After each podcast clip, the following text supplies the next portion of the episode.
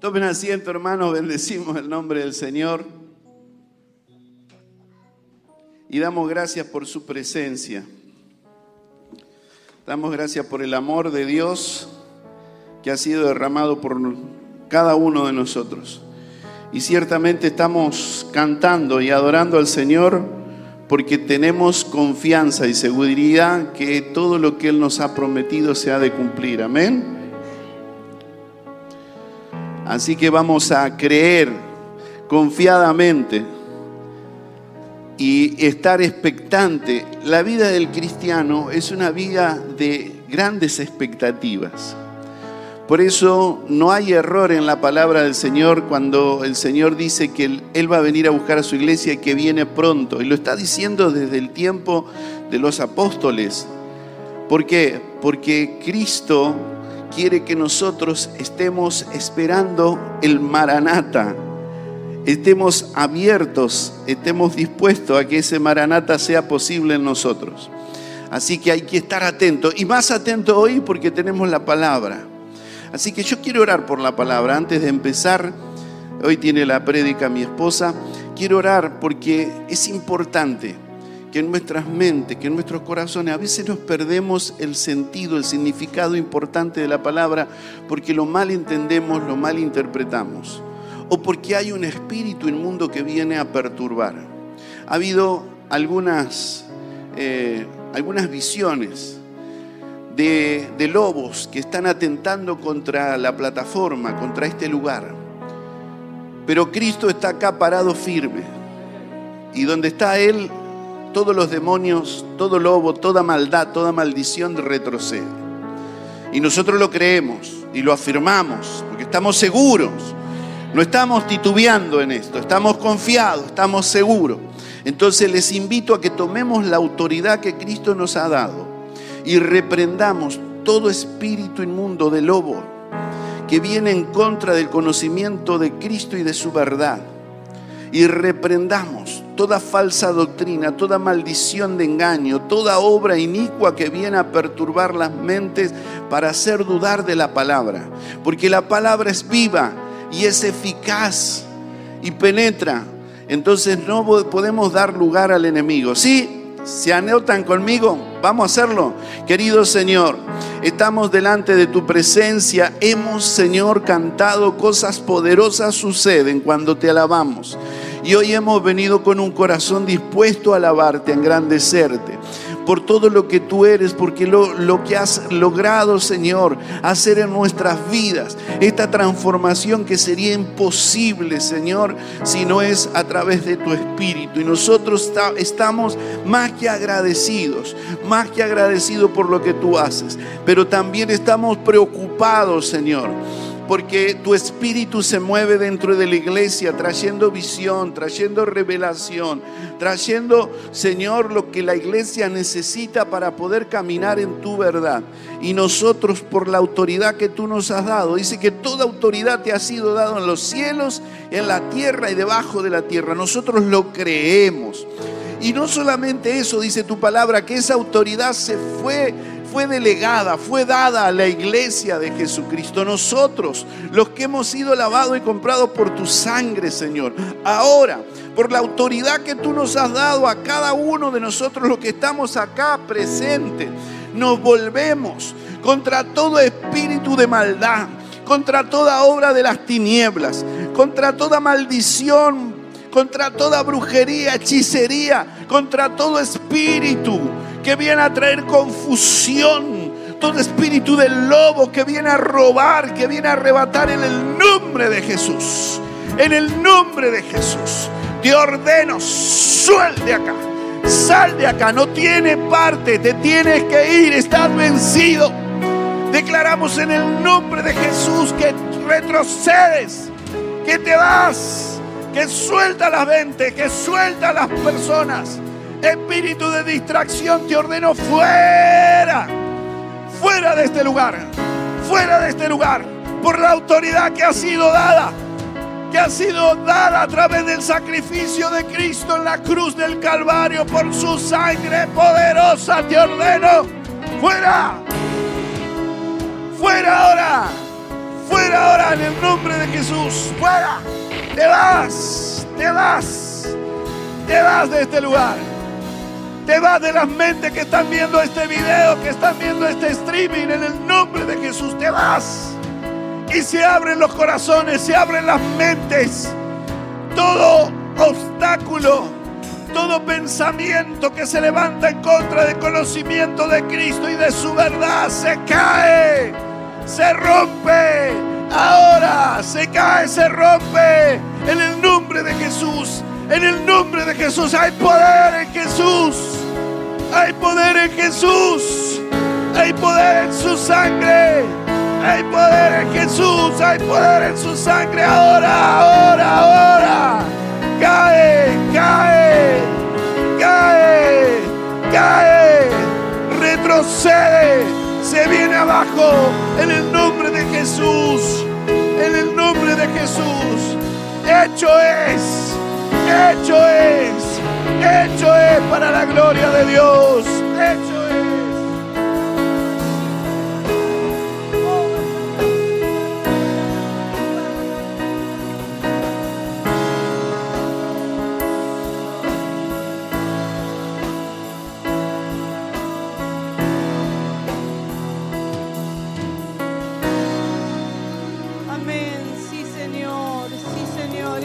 para tu gloria, Señor, porque tú habitas en medio de tu iglesia.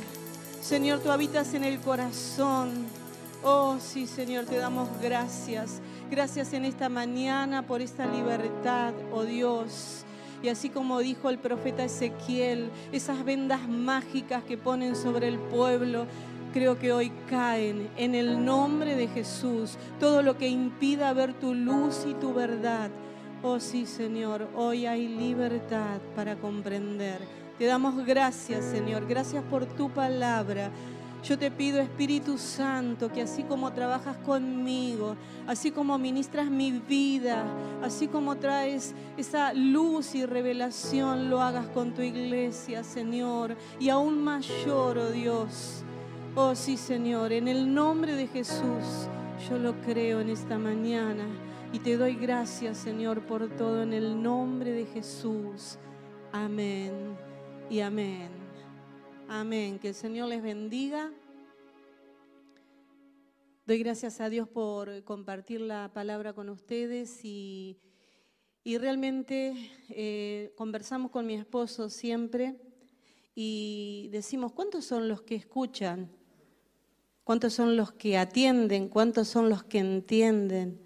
Y mi oración es que cada uno de ustedes, cada uno, porque son valiosos, son hermosos para Dios, son sumamente importantes, son elegidos, valen un precio incalculable porque valen el precio de la vida de Jesús, hoy pueden recibir la palabra. Y el que la reciba y la entienda le va a cambiar, algo va a cambiar, algo va a cambiar en tu interior.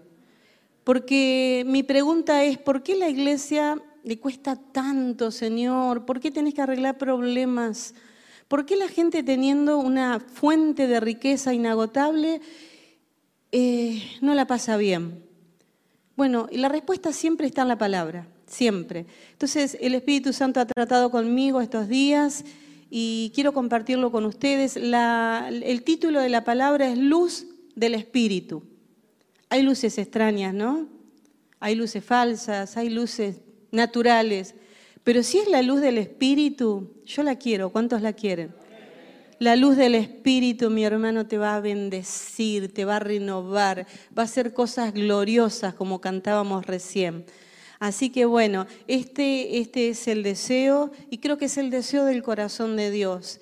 Y en este tiempo es un tiempo, no es un tiempo cualquiera. Yo tengo muchos años de evangelio, pero este es un tiempo que es un tiempo difícil, un tiempo complicado y es el último tiempo. Es el último tiempo, por ahí te pones a pensar y no sé, es como que te desespera. Quisiera, eh, una hermana tuvo un sueño que Rubén lo sacudía y caminaba y que no se duerman y que y en realidad a veces te da un poquito ganas de, hacer cosas así. Pero ¿saben que necesitamos? Una unción de arrepentimiento. Hay veces que viene una unción de sanidad y la gente se sana físicamente. Está glorioso, es para glorificar a Dios. Pero hay veces que la gente recibe el bautismo en Espíritu Santo y una unción de bautismo y es glorioso. Pero yo les puedo asegurar que cuando viene una unción de arrepentimiento, es tan saludable, pero tan saludable que nos renueva desde adentro, que nos hace vernos, que nos cambia, que nos acerca al Creador, que nos ubicamos en el lugar correcto. Por eso necesitamos eso y esa es mi oración, ¿sí? Porque hay, hay muchas eh, opiniones desencontradas en este tiempo y la palabra la podemos torcer para nuestro lado, para decir cosas que nos favorecen o cosas que le puede afectar al otro, pero yo creo que la palabra es clara, porque uno de los temas que he escuchado mucho en este tiempo es la salvación, ¿se pierde o no se pierde?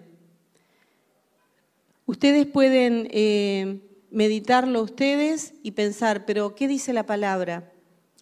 Y no, yo escuché un pastor eh, por YouTube que decía, quédate tranquilo, pensá lo que quieras, haz lo que quieras, pero te digo que la salvación no la vas a perder. Re fácil, ¿no? Pero ¿por qué entonces el Señor Jesús se tomó el trabajo de mandar siete cartas a las siete iglesias que en realidad eran iglesias geográficas establecidas en ese lugar, pero que estaban representando todos los tiempos siguientes hasta la venida de Él. ¿Por qué entonces el Señor se preocupó en decirle arrepiéntanse, dejen esto, dejen aquello, no hagan esto, no permitan lo otro? Y también les animó con una promesa diciendo a una de ellas, y si hicieres todo esto, no te borraré del libro de la vida.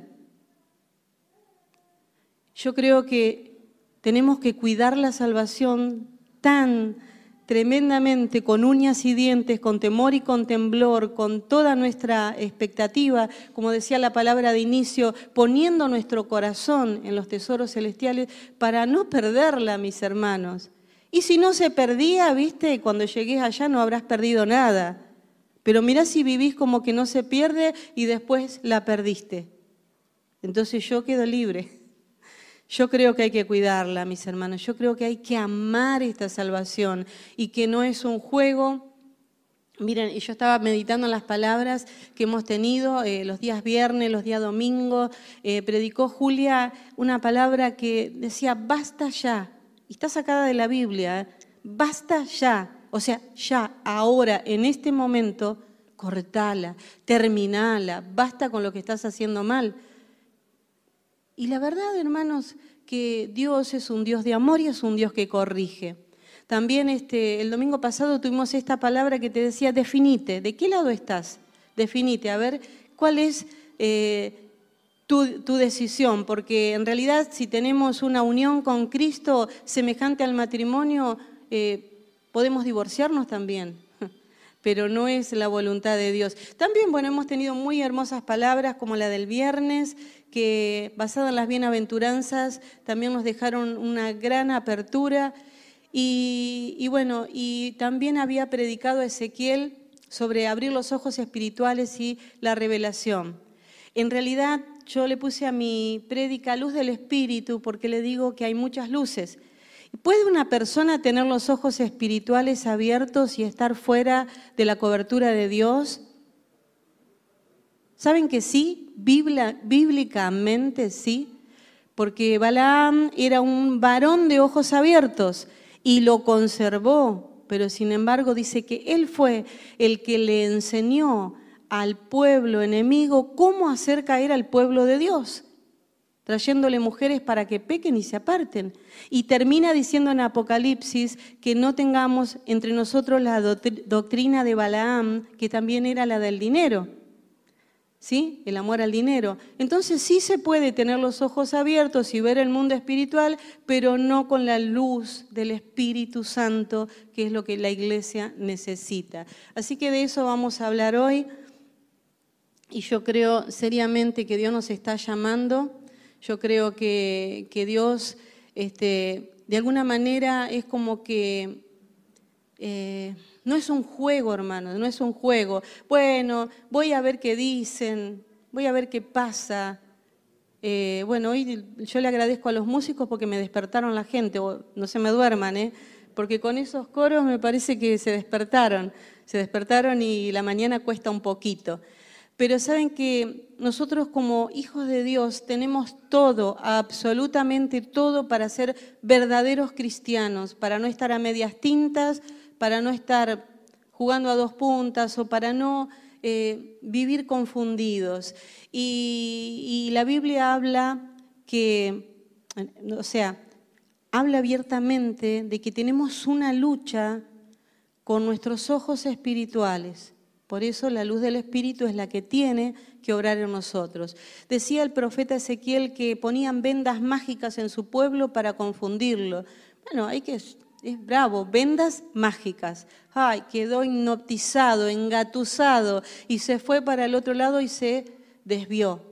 Pero también la Biblia habla de la ceguera, de los velos espirituales. El que quitó los velos es Jesús, pero nosotros podemos volver a ponernos el velo. Fíjense que cuando Jesús dice consumado es, se rasga el velo del templo desde arriba hacia abajo. ¿Y qué hicieron los judíos después? Lo volvieron a coser. Y a veces Dios nos ha quitado un velo y nosotros parece que andamos, lo buscamos y lo Bueno, eso no lo tenemos que hacer y no lo vamos a hacer. Yo creo que acá nadie está con esa intención, así que gracias a Dios. También la Biblia habla de ojos velados y de ojos encubiertos. Y fíjense cuando van los, los discípulos camino a Maús. Son como 11 kilómetros que ellos van caminando, se les aparece Jesús, todos saben la historia, y dice que no lo conocieron, que hablaban con él. Le decía, vos sos el único forastero acá. Ya estaba casi que, decía, pará, nos molesta cómo estás hablando. Pero después empezó a arder el corazón de ellos y dice que sus ojos estaban encubiertos hasta que Jesús ora, parte el pan, se le abren los ojos y dice, es él, se les desaparece. ¿No te ha pasado eso? A mí sí estoy buscando, pidiendo algo y en un momento se me abren los ojos y pero es un segundo y digo, ay, yo quiero seguir viendo esto y bueno, pero ¿qué hicieron ellos? Volvieron 11 kilómetros para ir a contarles al resto y cuando van ahí ya se les había aparecido a otros y ¿qué pasó? El Señor se les aparece a todos juntos. Y mm, saben que también eh, hay, otro pasaje eh, eh, que también habla de esto, no lo vamos a leer, pero no lo vamos a proyectar, mejor dicho, pero también dice el apóstol Pablo, miren, eh, segunda de Corintios 4, 3 y 4 no lo vamos a proyectar, dice, pero si nuestro evangelio está encubierto, entre los que se pierden está encubierto. Nuestro, me gusta esto, porque es nuestro, es mío y es tuyo. Nuestro evangelio está encubierto, para los que se pierden está encubierto, en los cuales el Dios, Dios con minúscula, el Dios de este siglo, cegó el entendimiento de los incrédulos para que no les resplandezca la luz del Evangelio de la gloria de Cristo, el cual es imagen de Dios. ¡Wow! ¿Se dan cuenta? El Dios de este siglo cegó el entendimiento para que no le resplandeciera la luz, la luz del Espíritu, la luz del Evangelio de la gloria de Cristo. No es un Evangelio cualquiera, chiquitito, así mediocre, es el Evangelio de la gloria de Cristo, el cual es imagen de Dios.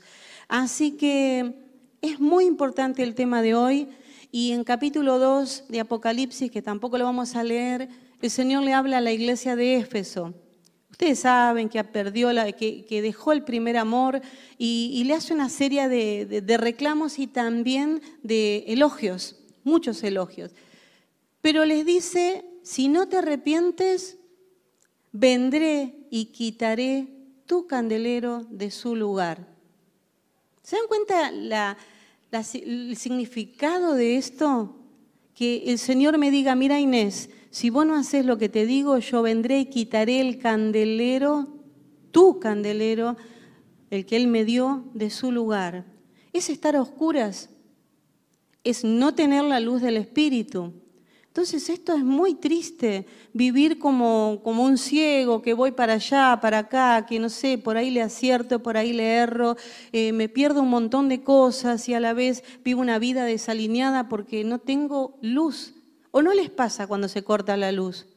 Más allá de que quieren wifi, internet y todo, la luz es indispensable porque la luz nos hace eh, una calidad de vida. Y así es la luz del Espíritu para el creyente. Da una calidad de vida diferente. Entonces yo quiero tener esa luz, quiero que el candelero de mi vida esté bien en su lugar, que esté encendido, que se caiga todo velo, toda venda mágica. y, esto es importante, es muy importante, porque, miren, lo que hace la luz es la revelación, y esta palabra la, debatimos con mi esposo. ¿Cuántos creen en la revelación? A ver, bueno, ahora van a quedar bien conmigo, pero díganme si la revelación no da un poquito de que sea otra cosa diferente. Porque hay hermanos que dicen, no, la Biblia ya está clara, no se le puede agregar ni quitar, porque si le agregás Dios te quita tu nombre o si le sacaste va a sacar el nombre. Eh, bueno, en fin. Eh, pero ¿saben qué revelación es simplemente prender la luz? Prendí la luz, usted apagó las luces, ah, prendí la luz, le veo la cara a ustedes. Ustedes estaban, ustedes están acá, pero yo no los veía porque no había luz.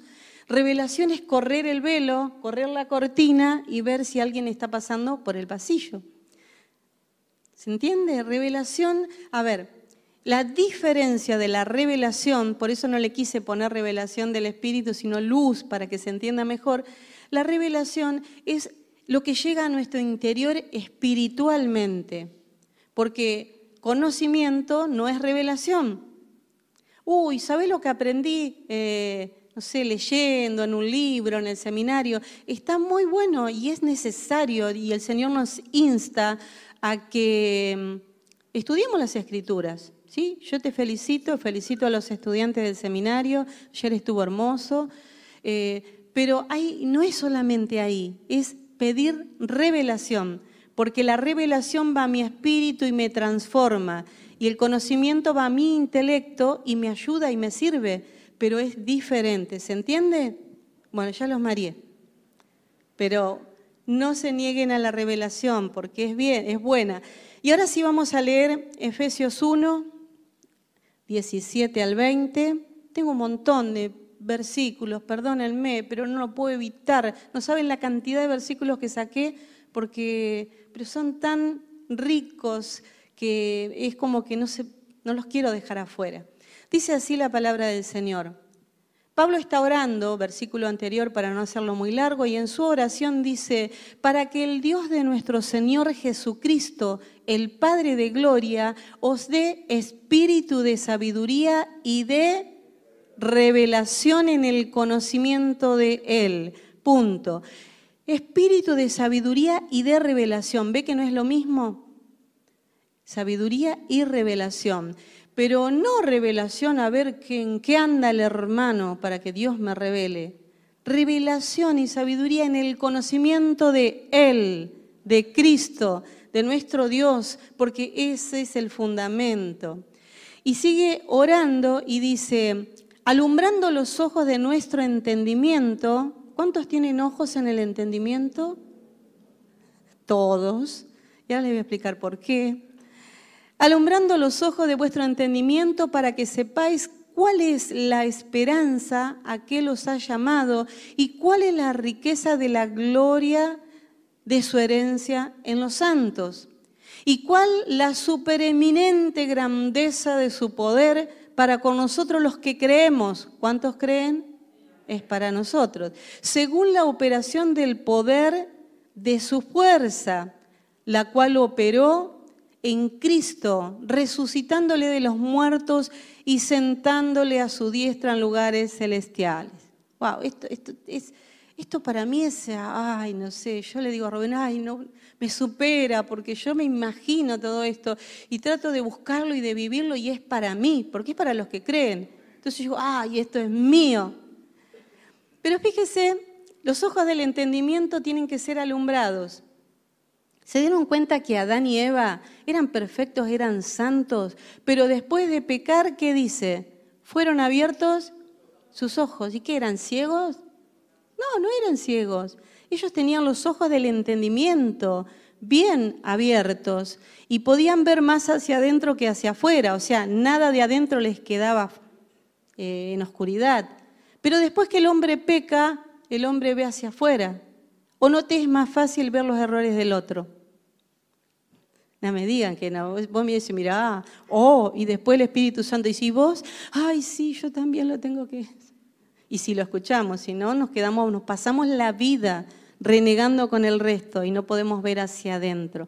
Pero bueno, estos ojos del entendimiento, Pablo ora que sean abiertos, que, que ya no es tener ojos abiertos solamente como el ocultismo también que tiene ojos abiertos. Son ojos abiertos del entendimiento para entender la revelación de Cristo, la riqueza, la gloria, el poder. Y fíjense lo que termina diciendo, ese poder tan grande que es el que levantó a Jesús desde los muertos. El Espíritu Santo que mora en tu vida, que mora en mi vida. No es que no lo tengas, no es que no te lo haya dado, pero Pablo ora para que eso se active, para que eso comience a ser y yo comience a ver y mi, mi entendimiento sea iluminado. ¿Cuántos quieren esto? Yo lo quiero, lo quiero para la iglesia. Así que él está clamando, Pablo, por esta sabiduría y revelación. Claro, ¿cómo lo va a clamar Pablo y va, va, a orar si cuando él se convierte, ¿qué le pasó en sus ojos? Literalmente se le cayeron escamas porque su entendimiento estaba tan cerrado, mis hermanos, que él perseguía a la iglesia y si ustedes hacen un estudio completo, no solamente perseguía, los mandaba a la muerte. Y no le importaba que estén embarazadas las mujeres, que sea una familia, que sea él, que sean niños. Él quería erradicar el evangelio porque pensaba que era una secta. Y cuando Jesús se le aparece y se le revela, él queda ciego, mis hermanos. Él tuvo que mirar para adentro. Por tres días ya no podía, lo tenían que llevar de la mano. Y dice que comenzaron a caer de sus ojos como escamas. Yo no sé si hay alguna escama por ahí. Yo declaro en el nombre de Jesús que se nos va a caer toda escama, todo velo, todo lo que nos impide vivir el Evangelio como Él lo estableció. Porque es mi deseo y yo lo quiero. Así que muchos piensan, les decía, que eh, pedir revelación eh, por ahí es como que, no sé, no, no está muy bien. Mirá si después te confundís, mirá. Miren, el día viernes Juan Manuel arrancó la reunión con Jeremías 33.3. Clama. ¿Qué es clamar? Es gritar, es pedir, es decir, ay, por favor, no, no, con todo lo que me falta a mí, que, soy más pasiva, bueno, eh, como si Gustavo pidiera algo, así bien eufórico, clama a mí y yo te responderé y te enseñaré cosas grandes, cosas maravillosas y cuando dice te enseñaré, te revelaré. Entonces, hermanos, la revelación se pide, no se queden cortos, porque es bueno y es para nosotros. Y yo creo que la iglesia en este tiempo, cuando se han levantado tantas cosas falsas, tantas luces engañosas, necesitamos tener esta iluminación del Espíritu. Yo la quiero, quiero todo el conocimiento que, que el Señor tiene en su palabra. Miren, nosotros tenemos una ventaja abismal contra cualquier creencia, religión, secta, no sé, contra lo que se levante. Tenemos la palabra de Dios y es el único libro inspirado, es el único libro que tiene vida, es el único libro que tiene espíritu. A ver, díganme otro libro. No hay, mis hermanos, no existe. Por eso, aunque hayan pasado miles de años, la Biblia sigue siendo el mejor libro, el más vendido, el más eh, leído y muchos dicen el más ignorado, pero no por nosotros. Nosotros tenemos que atesorarlo, amarlo. Y tenemos, eh, miren lo que dice en Hebreos 4:12, dice, porque la palabra de Dios es viva y eficaz y más cortante que toda espada de dos filos. No importa la espada, el bisturí, lo que haya, la palabra de Dios es más cortante. Y dice, penetra hasta partir el alma y el espíritu y las coyunturas y los tuétanos y te imaginas dónde llega, te deshace. Y discierne los pensamientos y las intenciones del corazón. Así que entonces nosotros tenemos esta palabra. Y esta palabra es la que tiene que hacerse vida a nosotros, iluminar el entendimiento para poder conocer a quién, a Jesús, porque lo conocemos, pero lo conocemos en una medida, no sé cómo está tu medida, pero hay más. Y de eso es lo que estamos hablando. Así que la palabra de Dios es inspirada por el Espíritu Santo. Es la revelación que quita el velo, ¿sí? que no nos deja eh, inventar nada nuevo, así que quédense tranquilos. Eh, es ver lo que Dios ya hizo, lo que Dios ya te dio y que todavía yo ando como buscando y tengo acá una tarjeta de, con un millón para gastar y, y ando pidiendo. Así nos pasa a veces cuando no nos es revelada la palabra del Señor. Así que entonces tenemos que prender la luz, dejar que el Señor la encienda, que nos muestre y ver lo que otros nos ven, porque a veces el otro va a estar al lado y no lo va a ver, pero vos arrebatalo, vos tenés que buscarlo y quererlo, ¿sí?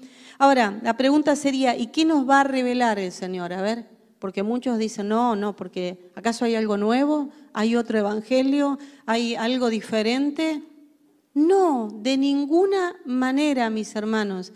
Miren, el apóstol Pablo eh, luchaba, y esto está en Gálatas por allá, eh, del 1, capítulo 1, versos 6 al 9, que no lo vamos a leer, eh, luchaba y les dice, miren, si alguien viene y les anuncia otro evangelio, sea maldito, sea anatema, no le crean.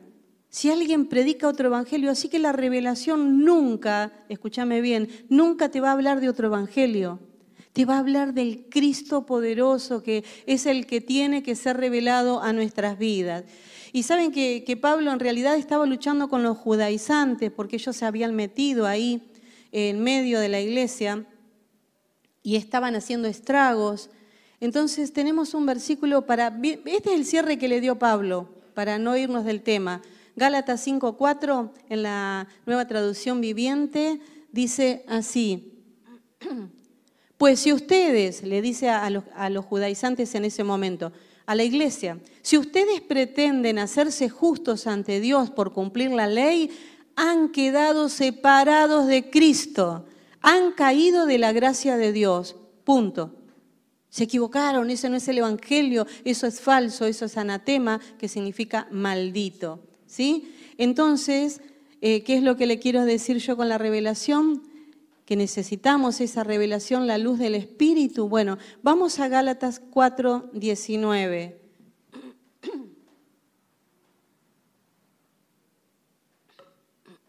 Pablo se las pasaba orando en sus cartas y está orando por ellos y dice, hijitos míos, por quienes vuelvo a sufrir dolores de parto, porque oro con tanta carga, tanto sufrimiento, tanto pesar, por quienes vuelvo a sufrir dolores de parto hasta que Cristo sea formado en vosotros. Esa es la clave, que Cristo sea formado en nuestro interior. ¿Se entiende? ¿Cómo se va a formar Cristo adentro mío? Yo, hermanos, perdónenme, yo todo lo que la Biblia dice, yo lo creo. ¿Saben qué? Lo vivo, me encantan esas cosas. Y yo siento a Cristo formado en mi vida y quiero más, porque seguramente hay más atributos y más gloria y más poder en lo que Jesús es. Yo lo quiero. Quiero que Cristo sea formado. ¿Y quién lo va a formar?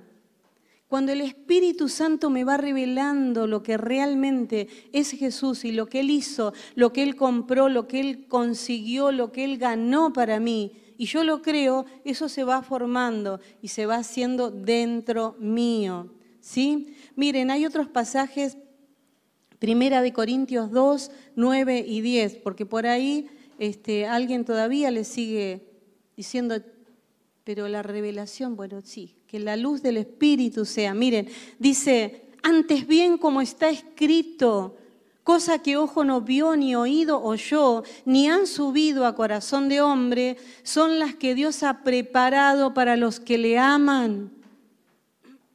¿Cuántos le aman? Para ustedes. Pero ¿qué es algo, perdón, qué es algo común, algo que vas y lo compras en el kiosco? No, dice cosas que ojo no vio ni oído yo. Son las que Dios ha preparado para nosotros.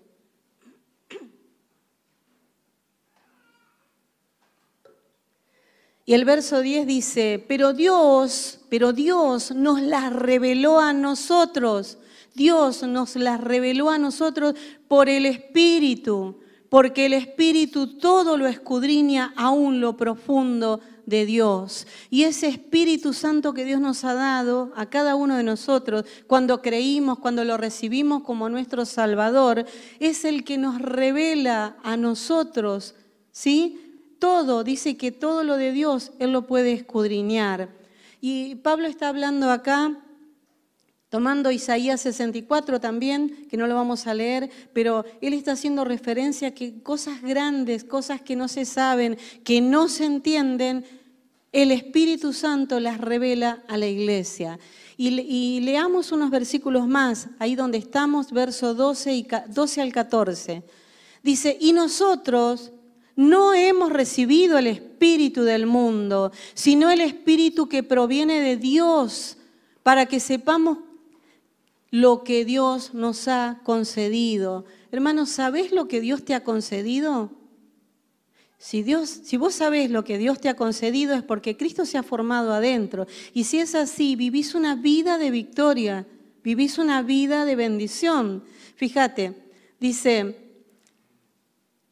para que sepamos lo que Dios nos ha concedido, lo cual también hablamos lo que yo estoy hablando ahora, no con palabras enseñadas por sabiduría humana, sino con las que enseña el Espíritu, acomodando lo espiritual a lo espiritual.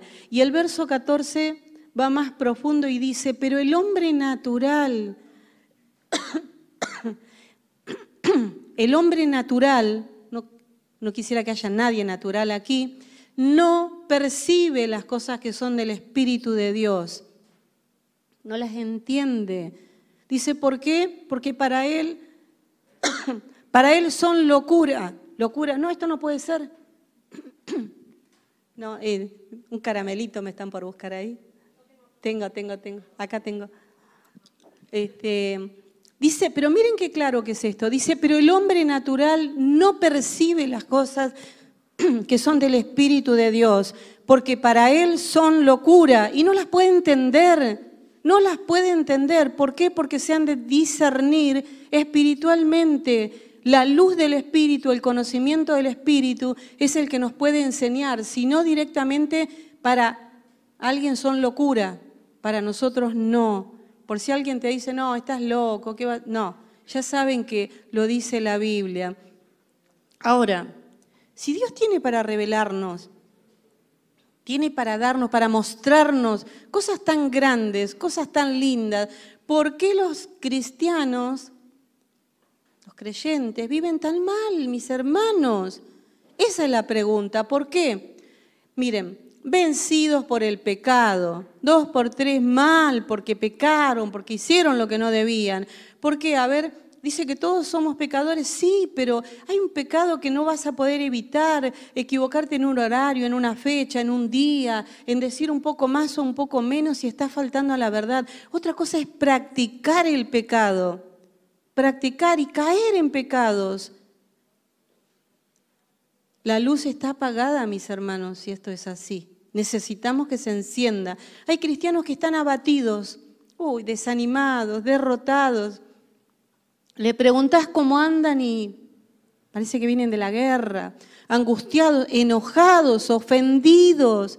Mis hermanos, si esto pasa dentro de la iglesia, es porque Cristo no se ha formado adentro, es porque la luz del Espíritu no iluminó nuestros ojos espirituales. Es así, es así. Ahora, yo quiero esto, hermanos, yo quiero que Cristo sea formado cada día más. Quiero que, a ver, toda venda que quiera tapar ni por casualidad, no la quiero, no la quiero. ¿Y saben qué? Que esta bendición es para los hijos, es para nosotros. Y yo no me conformo con menos, ¿eh? Yo lo quiero. No sé si hay alguien que piense como yo, pero yo lo quiero. Yo quiero luchar porque Cristo se forme cada día más en mi interior y no me conformo en caminar a oscuras o a media luz o no, yo quiero la luz del Espíritu iluminando mi vida, ¿sí? ¿Y saben qué? Que, miren, yo no digo que no sigamos trabajando, yo sigo trabajando en esto, pero no me conformo. Y miren lo que decía Pablo. Pablo decía, imítenme a mí. ¿Y cómo se hace? Y véanme a mí. Entonces nosotros decimos, no, hermano, mire a Cristo, porque yo no soy ejemplo. No, tenemos que vivir de una manera que podamos decir, hermanos, mirá, yo lo logré, imitame, en esto me falta, en esto estoy trabajando, pero dale, se puede. No podemos ser cristianos truchos o mediocres o más o menos. Tenemos que jugarnos, porque el Evangelio, hermanos, para mí es de vida o muerte, no hay otra, no hay eh, un gris en el medio, es, es de una sola pieza. Yo no sé, ¿Es muy difícil acaso? Teniendo un Dios tan poderoso, tan grande, un Jesucristo que nos dejó todo, que lo compró, que lo pagó y que lo entregó, yo creo que ya pasa por nosotros. Miren hermanos, siempre, siempre pensé de esta manera, que sería injusto injusto si el Señor Jesús nos deja, nos deja tantas ordenanzas y tantas cosas para cumplir en el matrimonio, como hijos, como padres, como creyentes, como pastores, como líderes. Nos deja siempre una instrucción, ¿o no? Me deja una instrucción que yo no puedo cumplir. ¿Sería injusto? Claro que sería injusto. Pero Él nos dejó todo para que vos y yo lo podamos cumplir. A ver, si algo, algo te, detiene, algo se te hace imposible, si algo no podés salir todavía y te sentís atrapado y te sentís, hermanos, es porque esa parte de Cristo no se ha formado en tu interior. Y esta iglesia, la iglesia de los últimos tiempos, necesita ser una iglesia viva, una iglesia con luz, una iglesia con luz del Espíritu, no con luz intelectual solamente. Miren, yo sé que, yo lo creo, sí, totalmente, pero por ahí alguien dice, eh, sí, puede ser, pero usted no sabe, Inés, los problemas, las dificultades, lo que yo estoy pasando eh, si estarías en mis zapatos, quizás. Pero ¿sabes qué?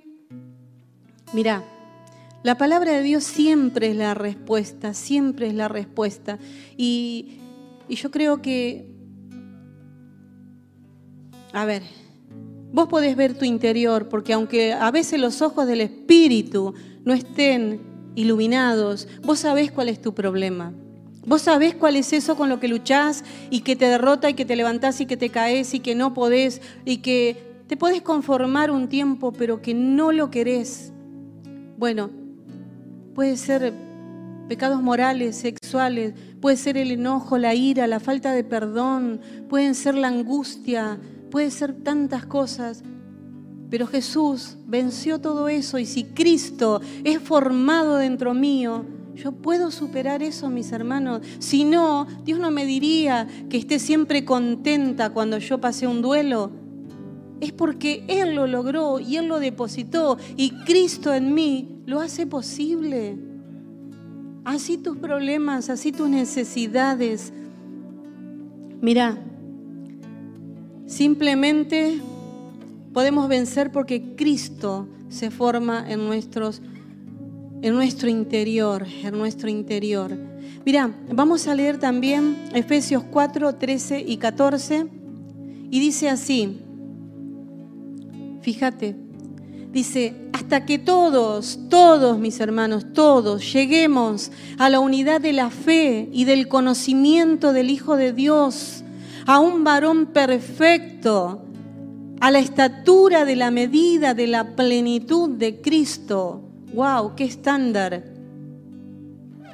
Para que ya no seamos niños fluctuantes, llevados por doquiera, por todo viento de doctrina, por estratagemas de hombres, para engañar, que para engañar emplean astucias de maldad. Y me pueden decir sí, porque yo por mucho tiempo lo vi así. Eso es cuando yo esté en el cielo, ¿no? La medida perfecta, justa. ¿Y para qué la necesito allá? Si allá no voy a tener gigantes, no voy a tener problemas, allá no voy a tener tentaciones. Eso yo lo necesito acá. Porque yo allá, si ustedes leen el, el texto que sigue, no voy a ser un niño fluctuante, creo o no creo, voy a la iglesia o me quedo, voy a perdonar o no voy a perdonar. Yo en el cielo voy a disfrutar.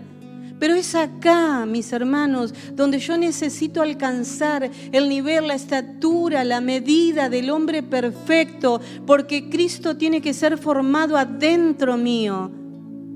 Cristo se tiene que formar dentro mío. ¿Para qué lo necesito en el cielo? Si allá lo tengo todo. Acá lo necesito, acá lo tengo que vivir. Eso es para acá, mis hermanos. Pero obvio, podemos vivir mediocres. Si el Espíritu Santo te lo ilumina y te lo revela, tu vida va a cambiar, tus problemas van a cambiar. Porque Cristo va a ser el, el denominador de toda tu vida, el que va a sacar un resultado de cada situación. La verdad que yo me asombro de todo lo que Dios nos ha dado. Yo hace un tiempo prediqué que la santificación es progresiva y que vamos, porque Cristo se va formando, mis hermanos. Hoy yo no puedo estar luchando con un pecado de hace dos años atrás, tres años, ni siquiera de un año porque Cristo se va formando y lo que era mi problema, lo que era eso que a mí me, me apagaba, me hacía caer, eso que me separaba, a medida que voy formando a través de la palabra Cristo en mi vida, voy cambiando y progresivamente voy viviendo una santificación. Por eso mira con paciencia a tu hermano y fíjate de dónde salió pero también animalo. Porque no podemos pasarnos una vida de creyente luchando con el carácter, luchando con la falta de perdón, luchando con la inmoralidad, luchando con la tibieza. No podemos. Necesitamos que Cristo se forme. Y si Cristo se forma, la iglesia es poderosa. La iglesia donde va es luz. La iglesia da vida. Ay Señor, qué, qué poderoso que es Dios. Qué poderoso que es Dios. Y te decía que la respuesta siempre está en la palabra, porque siempre hay una parte nuestra que se victimiza y dice, sí, pero usted porque no sabe, porque lo que yo estoy pasando, y yo te creo que podés estar pasando mil y un problemas. Pero si vas a Romano 8:28 te dice que a los que aman a Dios todas todas las cosas les ayudan para bien a los que son llamados según su propósito. Y me asombra esto, porque dice, no, yo estaba creciendo, pero culpa de, yo me quedé, yo me bajé, yo me apagué. No, no, hermanos, a los que amamos a Dios, a los que sentimos que Él nos llamó, todas las cosas, todas nos van a ayudar para bien para bien. Y, me, asombra porque el apóstol Pablo hace preguntas en los versículos siguientes y dice, ¿quién nos acusará? ¿quién nos condenará? ¿quién nos separará del amor de Cristo? Y los problemas, hermano, la tentación, hermano, el pastor que se... No, nada, nada. Miren lo que dice, miren, dice que nada ni nadie, nadie nos va a separar. ¿Cuándo? Cuando Cristo se ha formado en nuestro interior, cuando la luz está alumbrando, cuando los ojos del entendimiento se abren. No tenés ganas de hablar mal de los demás. No te interesa. Querés ayudar, querés servir, querés amar, querés aportar. Dejas eso que realmente solamente le da gloria al enemigo, miren. Y Pablo hace varias menciones, miren, dice, ¿quién nos separará? Nadie, nadie. Y entonces hace una serie de, de, de exposiciones. Tribulación, ¿te va a separar la tribulación? La angustia, la persecución, el hambre, la desnudez, no me pude comprar ropa, el peligro, la persecución de espada o que te hayan puesto un revólver en la cabeza. No, dice en el verso 37, somos más que vencedores, más que vencedores ante esto por medio de aquel que nos amó, que nos ama. ¿Quién es? Jesús el que se ha formado dentro nuestro. Entonces no importa lo que venga, mis hermanos. Miren, y no solamente eso, porque yo digo, ay Dios, Señor, ilumina mis ojos cada día. Yo quiero vivir en fervor, en pasión, esperando la venida del Señor, que el Señor me lleve con Él y mientras haciendo lo que tengo que hacer. Miren, dice, agrega, el apóstol Pablo agrega, mira, no te va a separar nada, ni todo lo, de arriba, ni la muerte, ni la vida, ni los ángeles, ni principados, ni potestades, ni lo presente, ni lo porvenir, ni lo alto, ni lo profundo. Ninguna cosa creada nos podrá separar del amor de Dios. Entonces, ¿por qué te sentís lejos a veces? Pedile al Espíritu Santo que te traiga esa revelación de Cristo, que alumbre los ojos, que Cristo se forme, que vos lo puedas sentir, que pienses con Él, que camines con Él, que te levantes con Él, que te acuestes con Él y cuando tengas que tomar decisiones las tomes con Él. Hasta pensar con Jesús. La verdad que es demasiado grande lo que Dios nos ha dado. Dice también otro pasaje que tenemos acá, porque a veces, hermanos, tenemos una revelación de Jesús y, por lo general nos pasa esto, miren, lo que primero tenemos es la revelación de Jesús el Salvador. Entonces yo ya sé que no me voy a ir a los testigos, a los musulmanes, a los brujos, ya sé que Jesús es mi Salvador, o no sabemos, es lo primero que sabemos. Pero nos quedamos en esa revelación. Cristo se formó como Salvador nada más. Pero Cristo vino y se hizo hombre para cubrir mis necesidades de pie a cabeza.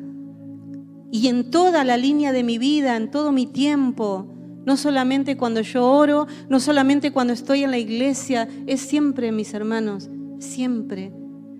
Fíjense lo que, lo que dice Colosenses, y este es el último, el último pasaje. Colosenses 3, 2 y 3. Se los pongo porque para mí es, eh, son tesoros, yo amo estos pasajes. Dice, para que sean consolados sus corazones. Bueno, el Jesús, ese Jesús que consuela el corazón, me fue revelado a mí, a mi familia. Él consoló nuestros corazones. Si vos lo necesitas, tenés que pedirle que se forme dentro. Vas a ver cómo se siente. Te lo puedo asegurar.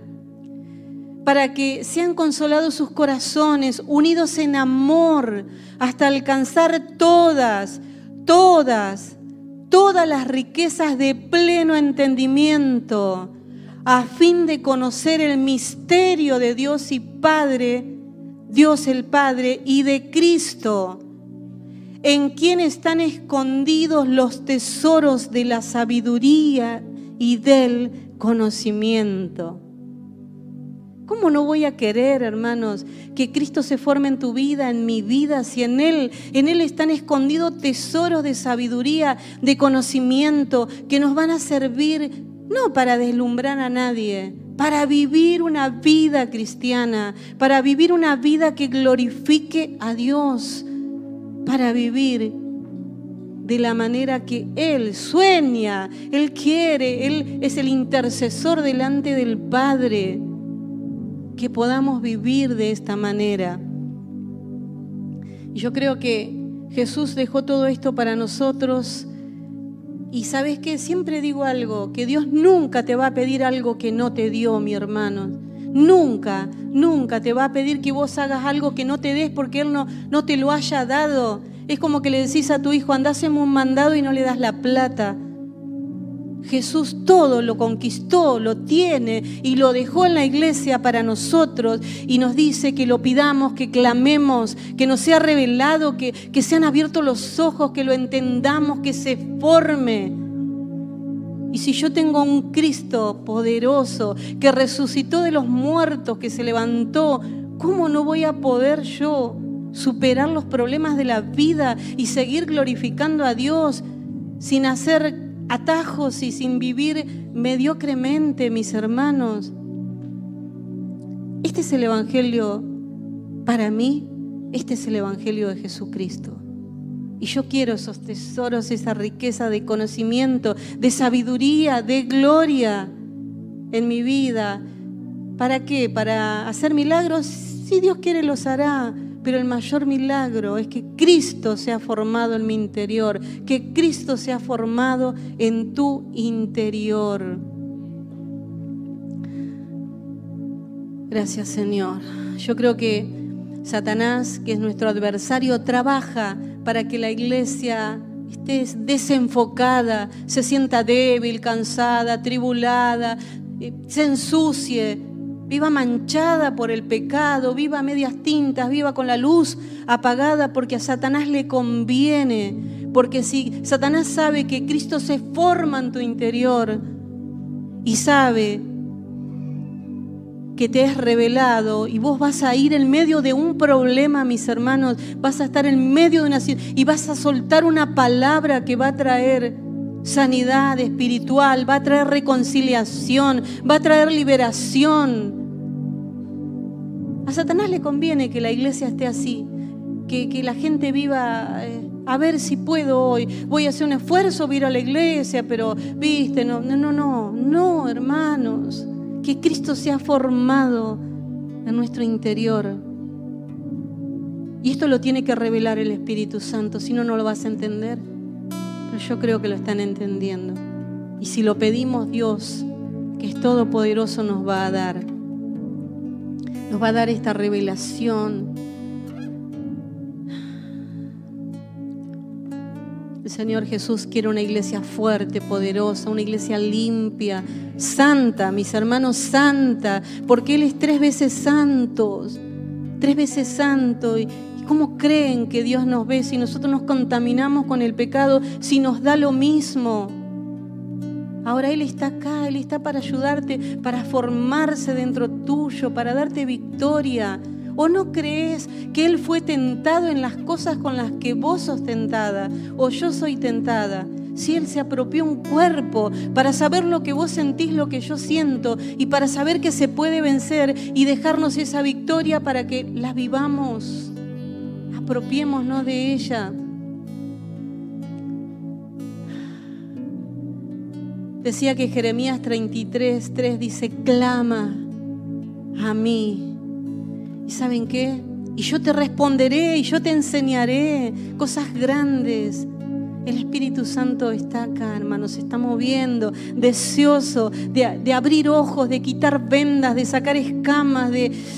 Ay, Señor, de que sea una bendición para tu vida, de que te vayas con un tesoro enorme dentro de tu corazón porque no es solamente Cristo el Salvador, es Cristo el que hace la obra completa, completa, completa. Yo te animo a que oremos hoy juntos. Mira, ponete de pie, ponete de pie. Cerra tus ojos y empezá a buscar cuál es esa, esa, área de tu vida, o quizás esas muchas áreas, o quizá una sola área, pero ¿qué es lo que te cuesta entregarle al Señor? ¿Qué es lo que te cuesta que se forme, que se libere, que, que sea cambiado dentro tuyo? Mira, Jesús, quizás sea Jesús el Santo, quizás te quedaste con Jesús el Salvador, pero está Jesús el Santo, este que santifica, que purifica, que nos cambia las vestiduras viles, como había predicado Débora, nos cambia las vestiduras viles. Pero también está Jesús,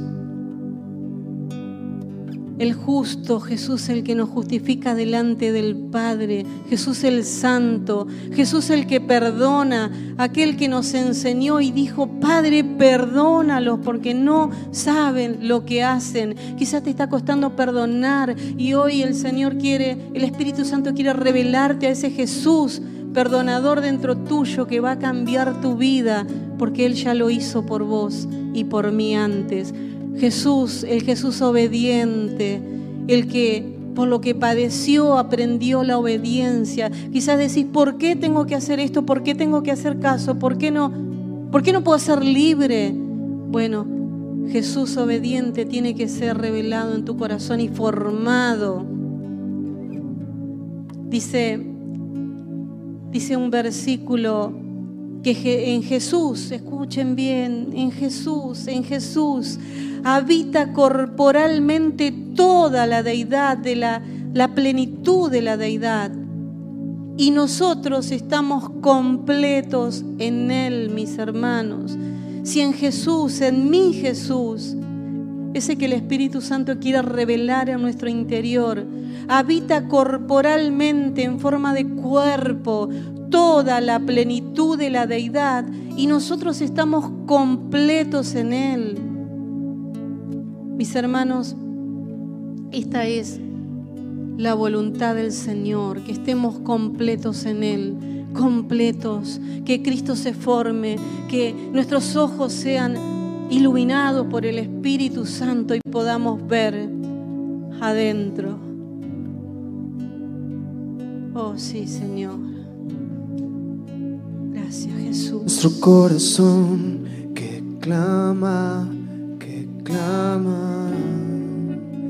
Revelanos tu dignidad para perseverar hasta el final. Escucha nuestro corazón que clama, que clama. Revelanos tu dignidad para perseverar hasta el final. Escucha nuestro corazón clama, que clama. Revelanos tu dignidad para perseverar hasta el final. Escucha nuestro corazón que clama, que clama.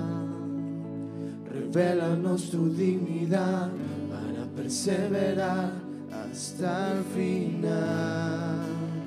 Escucha nuestro corazón que clama, que clama. Revelanos tu dignidad para perseverar hasta el final. Escucha nuestro corazón que clama, que clama.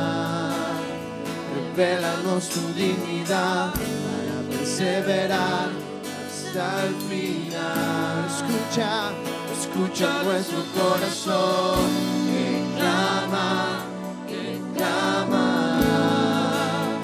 Revelanos su dignidad para perseverar hasta el final.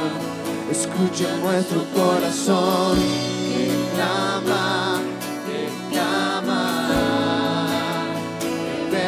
Tu dignidad perseverar hasta el final. Escucha nuestro corazón que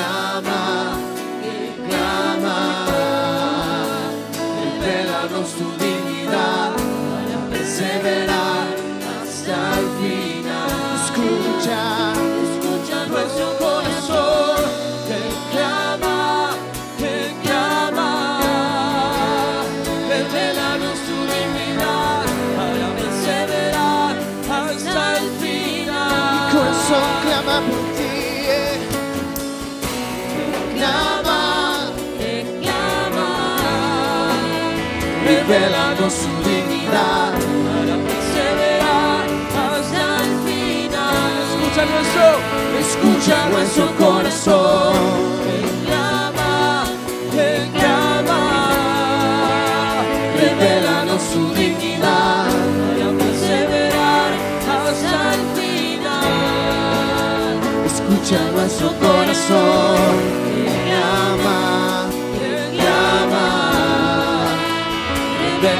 Cristo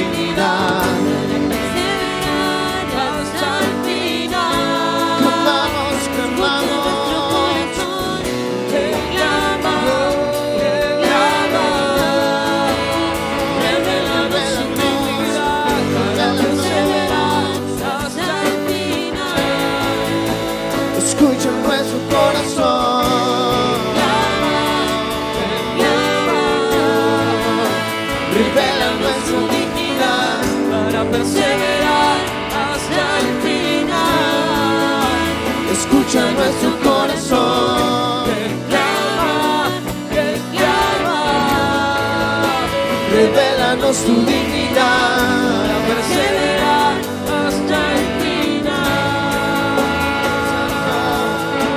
Santo, santo, santo.